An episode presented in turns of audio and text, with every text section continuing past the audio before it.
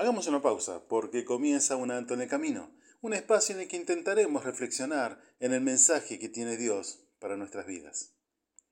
Si usted es memorioso o memoriosa, recordará quizás las visitas de algunas personalidades, ya sea a la ciudad de Rosario como cualquier otra ciudad de nuestro país, o en alguna película lo habrá visto, que ante la llegada de una personalidad se decoran las calles con banderas, se cierra el tránsito de otras, se limpia a la perfección, vallas a los costados para que nada se interponga en el camino, cordón humano de custodias, previamente se repararon las calles, nada de baches o pozos, toda una preparación para recibir a esa personalidad, todo un trabajo bien planificado, la visita así lo amerita. La cuestión es que el tránsito de esa persona no se detenga por nada, todo cuidado al extremo. Algo más de dos mil años atrás, Juan el Bautista da un mensaje semejante. La visita que llegaría era de suma importancia, requeriría una preparación especial. No iba a ser una simple visita, no era ningún político, no era ningún futbolista ni ningún grupo de rock famoso. Por eso los preparativos tenían que ser bien cuidados. Nada podía obstaculizar su paso, nada se podía interponer. Juan el Bautista toma el pasaje de las Escrituras, escrito aproximadamente 700 años antes de él, por el profeta Isaías, y que tiene implicancias aún hoy en día. Voz del que clama en el desierto, preparen el camino del, del Señor, enderecen sus sendas, todo valle se rellenará y se bajará todo monte y collado, los caminos torcidos serán enderezados y los caminos ásperos allanados, y verá toda carne, toda persona, la salvación de Dios. Evangelio de Lucas capítulo 3 versos 4 y 5. La venida del Cristo era inminente, pero requeriría de ciertos preparativos que eran necesarios ni más ni menos que para ver la salvación de Dios.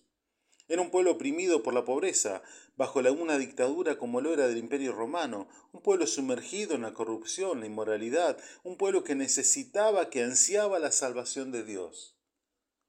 Juan el Bautista da un instructivo para ver esa salvación. Preparen el camino del Señor, enderecen sus sendas, todo valle se rellenará y se bajará todo monte y collado, y los caminos torcidos serán enderezados y los caminos ásperos allanados. La cuestión era quitar, enderezar, allanar, nivelar, que nada impida, que nada se interponga en el camino del Señor. Camino destinado para que el Cristo llegue al corazón de las personas. Y la gente le preguntaba a Juan el Bautista, ¿y qué haremos? En otras palabras, ¿cómo preparamos el camino para que el Salvador, Salvador haga la obra en nosotros? Al igual que hoy en día, la paz era un bien deseado la salvación una necesidad. Un cambio radical en las vidas era el, el anhelo de todos.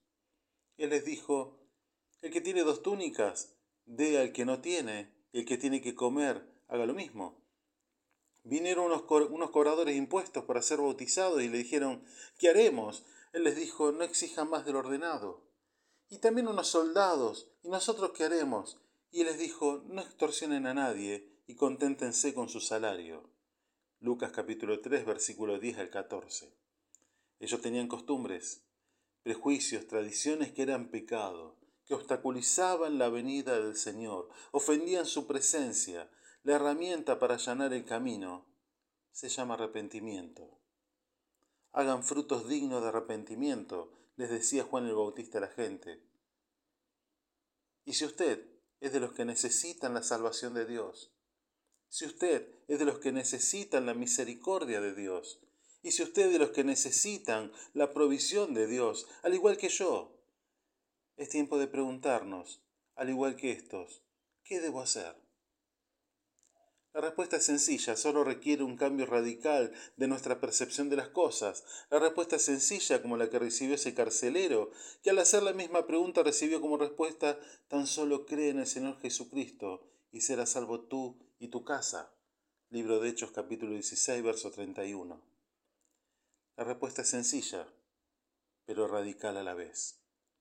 Oh hombre, Él te ha declarado lo que es bueno y que pide Jehová de ti, solamente hacer justicia y amar misericordia y humillarte ante tu Dios.